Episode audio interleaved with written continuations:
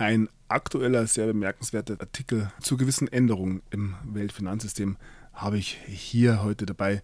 Herzlich willkommen bei der neunten Folge meines Podcasts.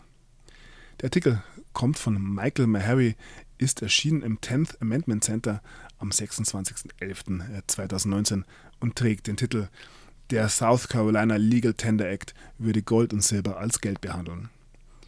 Ich beginne. Eine Gesetzesvorlage, die im Repräsentantenhaus von South Carolina eingereicht wurde, würde dazu führen, dass Gold- und Silbermünzen im Staat gesetzliche Zahlungsmittel würden.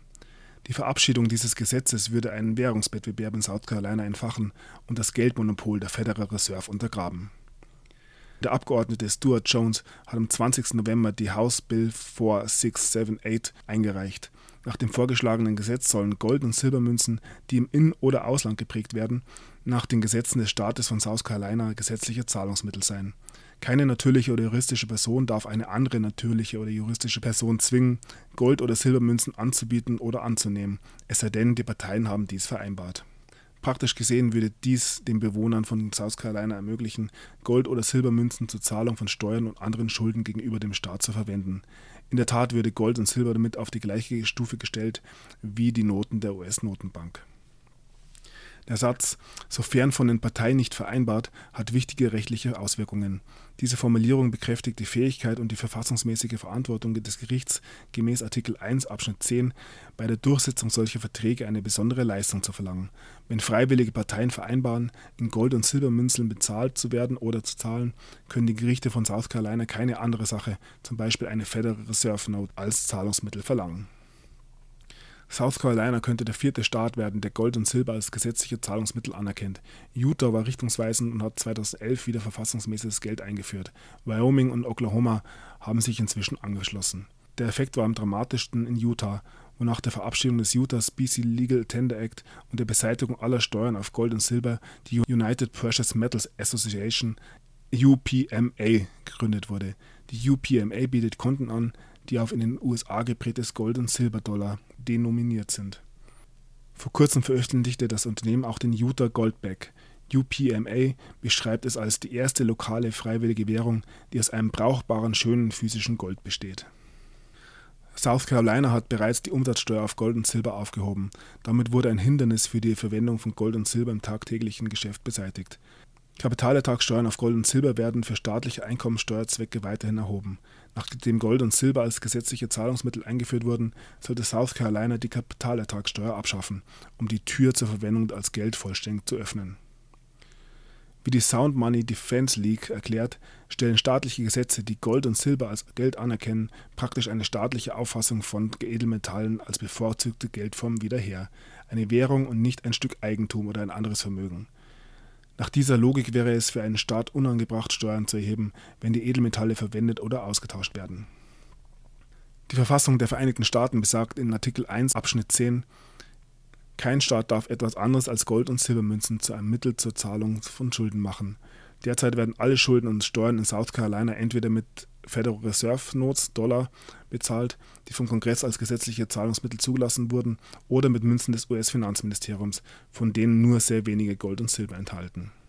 Die Verabschiedung von Gesetz H 4678 würde Gold und Silber als gesetzliches Zahlungsmittel in Staat wiederherstellen und einen Schritt in Richtung dieser verfassungsmäßigen Anforderungen machen, die seit Jahrzehnten in jedem Staat ignoriert wird. Das würde auch den Prozess der Abschaffung der Federal Reserve System einleiten, da dieses von unten angegriffen und den Teppich und den Füßen entzogen bekäme, da daran gearbeitet wird, dessen Funktionen auf, auf staatlicher und lokaler Ebene irrelevant zu machen und da die Voraussetzungen geschaffen werden, um das Monopol der Federal Reserve durch die Einführung des Wettbewerbs in das Währungssystem zu untergraben. Ein Experte für verfassungsgemäße Zahlungsmittel, Professor William Green, sagte, wenn Menschen in mehreren Staaten tatsächlich anfingen, Gold und Silber anstelle von Federal Reserve Noten zu verwenden, würde dies die Federal Reserve effektiv zunichte machen und das Monopol der Bundesregierung auf Geld beenden. Im Laufe der Zeit, während die Bewohner des Bundesstaates sowohl Federal Reserve Noten als auch Silber- und Goldmünzen verwenden, wird die Tatsache, dass die Münzen ihren Wert mehr halten als die Banknoten der Federal Reserve, zu einem Reverse Gresham's Law-Effekt führen, bei dem gutes Geld, Gold- und Silbermünzen, schlechtes Geld, Federal Reserve Noten, verdrängt. Während dies geschieht, kann eine Kaskade von Ereignissen auftreten, einschließlich des Flusses des realen Reichtums in Richtung des Haushalts des Bundesstaates oder eine Zunahme von Bankgeschäften von außerhalb des Bundesstaates. Da die Menschen in anderen Staaten den Wunsch haben werden, ihre Bankgeschäfte mit gesundem Geld, sogenanntes Sound Money, zu vollziehen und einschließlich eines eventuellen Aufschreis gegen die Verwendung von Noten der Federal Reserve für alle Transaktionen.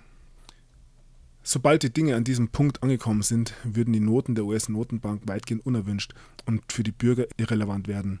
Die Ablösung der Fed von Staat zu Staat wird das sein, was uns dorthin führen wird. H4678 wird am 13. Januar 2020 offiziell eingeführt und an den Justizausschuss des Repräsentantenhauses weitergeleitet, da die reguläre Sitzung auf diesen Tag verschoben wurde. Sie muss dem Ausschuss mit Mehrheitsbeschluss passieren, bevor sie im Gesetzgebungsprozess vorankommt. Ja, ein sehr bemerkenswerter Artikel, wie ich finde. Hier wird klar aufgezeigt, dass sich was tut in Amerika und dass hier quasi durch die Hintertür es gelingen könnte, die Federal Reserve abzulösen. Einfach dadurch, dass die Bundesstaaten wieder anfangen, ihr eigenes goldgedecktes ähm, Geld zu drucken. Und wir haben diese Bestrebungen nicht nur in South Carolina, es gibt ähnliche Bestrebungen in North Carolina, in Kansas, in Tennessee und wir haben schon gesehen, dass ja Utah das bereits vor einiger Zeit eingeführt hat. Es könnte sehr wohl sich hier ein gewisser Flächenbrand entwickeln und ja, das ist höchst spannend zu sehen. Es geht voran. Ich wünsche allen eine gute Zeit. Vielen Dank für die Aufmerksamkeit. Alle meine, alle meine Podcasts findet ihr auf verbindete.de. Dort gibt es auch meine Videos zu sehen und weitere Informationen ähm, einfach mal vorbeischauen. Nun gut, das soll es gewesen sein für diese Sendung. Bis zum nächsten Mal. Der Sunny ist draußen.